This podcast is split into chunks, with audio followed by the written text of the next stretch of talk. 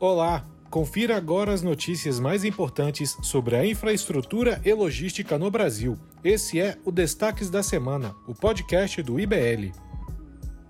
O Ministério da Infraestrutura iniciou estudos para conceder 2.100 quilômetros de rodovias à iniciativa privada. Serão dois lotes licitados um deles na Bahia, que vai englobar as rodovias federais BRs 116, 324 e 101, além das estaduais BA 526 e BA 528. Já o outro lote em estudo engloba a BR-101 no Rio de Janeiro e a BR-356 entre Minas Gerais e o Rio de Janeiro. Na última terça-feira, dia 28, o governo federal publicou no Diário Oficial da União o aviso de licitação para contratar os estudos de viabilidade técnica, econômica e ambiental. As concessões e as parcerias público-privadas são boas formas de atrair recursos para a infraestrutura, mesmo em um cenário de forte crise fiscal. Acesse ibl.org.br e confira mais informações. O Brasil negocia um empréstimo de 2 bilhões e meio de dólares com o Banco dos BRICS para investir em obras de infraestrutura sustentável no país. O governo federal trabalha em um programa de crescimento verde que vai conceder incentivos econômicos para projetos que aliem desenvolvimento e proteção ao meio ambiente.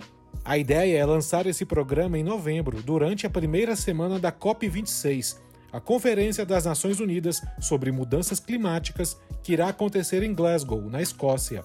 Os 2 bilhões e meio de dólares estão sendo negociados com o New Development Bank, o Banco dos BRICS, que é o grupo de países emergentes originalmente formado por Brasil, Rússia, Índia, China e África do Sul. O IBL acredita que proteger o meio ambiente não é despesa, mas sim um investimento para o futuro do Brasil e do planeta. A Agência Nacional de Telecomunicações, a Anatel, marcou o leilão da tecnologia 5G para o dia 4 de novembro.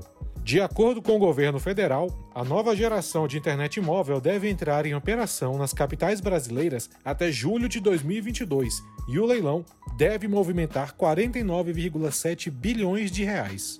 As vencedoras da licitação terão de cumprir algumas contrapartidas. Entre elas, deverão disponibilizar internet 4G nas rodovias federais, levar internet de qualidade às escolas públicas de educação básica e instalar uma rede de fibra ótica na região amazônica.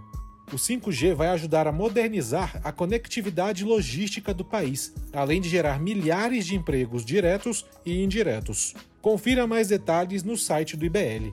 Esses são os nossos destaques da semana. Siga nossas redes sociais e fique por dentro de todas as novidades do setor de infraestrutura e logística. Até a próxima!